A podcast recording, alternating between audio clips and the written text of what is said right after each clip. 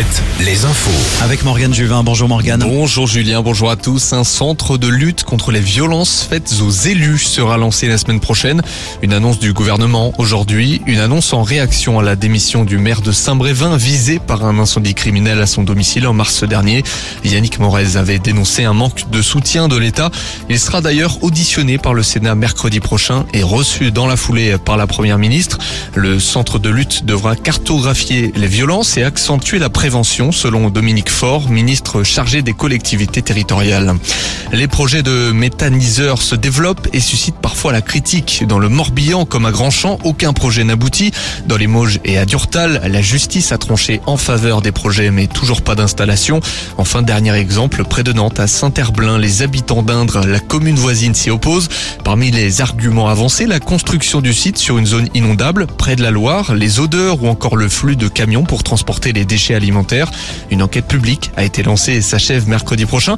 Qu'en attendent les opposants au projet? Linaïque Huchet est la présidente de l'association des, des riverains de Haute-Indre. Je n'attends rien de l'enquête publique puisque c'est un projet qui date, les prémices datent de 2011. En 2015, il y a eu la signature d'un projet de vente du terrain si le projet doit se faire. Et nous, on a été alertés quand? En fin 2022 par un élu qui a lâché un petit mot heureux pour nous peut-être malheureux pour lui, en disant bientôt vous allez avoir un méthaniseur sur le secteur. Et de là est partie notre enquête. Donc c'est un projet qui date depuis très très longtemps et nous on a vraiment très très peu de temps pour euh, essayer de faire entre guillemets capoter le projet. Un rassemblement devant la mairie de Saint-Herblain a lieu en ce moment. Plusieurs dizaines de salariés étaient en grève ce matin près de Cholet chez Brioche Pasquier. Les employés réclament 3% d'augmentation de salaire. C'est selon la CGT le minimum pour compenser la hausse du coût de la vie. Le syndicat met en avant d'autres revendications comme une meilleure gestion des plannings et de meilleures conditions de travail. La programmation d'un festival brestois se dévoile. Le festival des Jeudis du Port annonce la programmation de Charlie Winston et d'Axel Bauer. Les Jeudis du Port auront lieu le 27 juillet, les 3 et 10 août.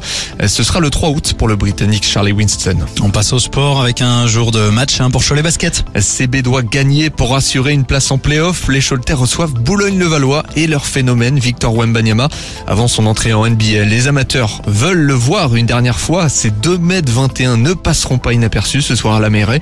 Notons également le déplacement du Mans chez le leader Monaco.